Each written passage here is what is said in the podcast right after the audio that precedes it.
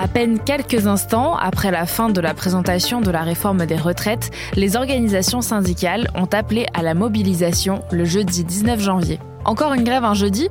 Cette journée est traditionnellement choisie pour les mouvements sociaux, mais pourquoi? On pose la question à Timothée Talbi, journaliste pour le site de BFM Business. Eh bien en fait c'est un choix qui est tout simplement issu d'un raisonnement par élimination qu'opèrent les syndicats. Bien souvent l'objectif premier des organisations syndicales c'est de mobiliser le plus de personnes possible. Or, la potentielle affluence est tout de suite réduite lorsque les manifestations ou grèves ont lieu un samedi ou un dimanche, qui sont des journées traditionnellement consacrées au repos. Et cette considération du week-end, elle a justement une incidence au-delà des seules journées de samedi et dimanche. On a par exemple le vendredi qui est aussi exclu parce que c'est souvent le jour que choisissent les salariés pour poser un RTT et s'octroyer un long week-end. Pareil pour lundi qui peut faire l'objet de week-ends prolongés. En revanche, un autre facteur écarte le premier jour de la semaine, c'est que de nombreuses réunions d'instances syndicales se tiennent le lundi justement. À la rentrée, le secrétaire confédéral de la CGT Fabrice Angei évoquait dans les échos les veillées d'armes qui précèdent les journées de manifestation pour mettre en place un service d'ordre par exemple. Et ces veillées, justement, elles ne sont évidemment pas envisageables le dimanche pour une mobilisation qui serait prévue le lundi.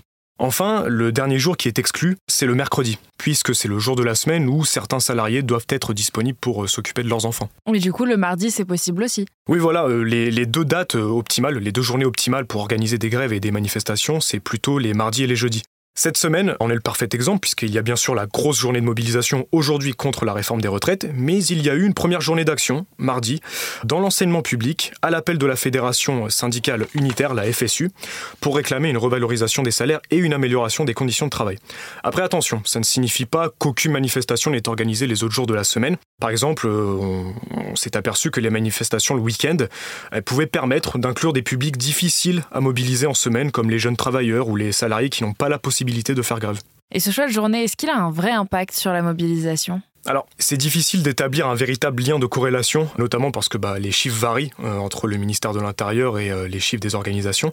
Mais il y a quand même quelques exemples qui peuvent donner un ordre d'idée de la différence qui peut exister selon les, journées choisies. Alors, il y a déjà eu de très grandes manifestations, les euh, mardis et jeudis.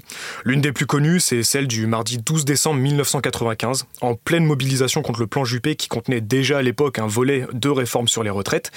Cette journée, un million de personnes étaient descendues dans la rue d'après les chiffres des forces de l'ordre, deux fois plus selon les organisations syndicales. Plus récemment, on peut aussi citer la grève du jeudi 5 décembre 2019 contre la première version de la réforme des retraites d'Emmanuel Macron.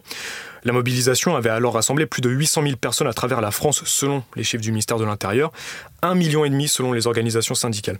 Pour les samedis, on a évidemment les exemples des Gilets jaunes. Euh, le premier acte de ce qui deviendra le mouvement des Gilets jaunes, le samedi 17 novembre 2018, d'après les chiffres officiels du ministère de l'Intérieur, au moins 280 000 personnes avaient participé aux manifestations qui étaient à l'origine contre la hausse des taxes sur les carburants. Pour rappel, pour euh, cette mobilisation du jour, le secrétaire général de la CGT, Philippe Martinez, avait déclaré la semaine dernière sur l'antenne de BFM TV qu'il voulait des millions de personnes en grève et dans la rue ce jour. Merci d'avoir écouté ce nouvel épisode de la Question Info. Tous les jours, une nouvelle question, de nouvelles réponses. Vous pouvez retrouver ce podcast sur toutes les plateformes d'écoute, sur le site et l'application de BFM TV. N'hésitez pas à vous abonner pour ne rien manquer. À bientôt!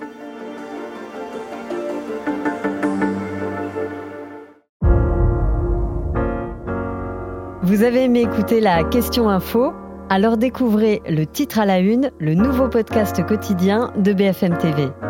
Les grands récits de l'actualité, des témoignages intimes, c'est tous les soirs sur vos plateformes préférées. À bientôt!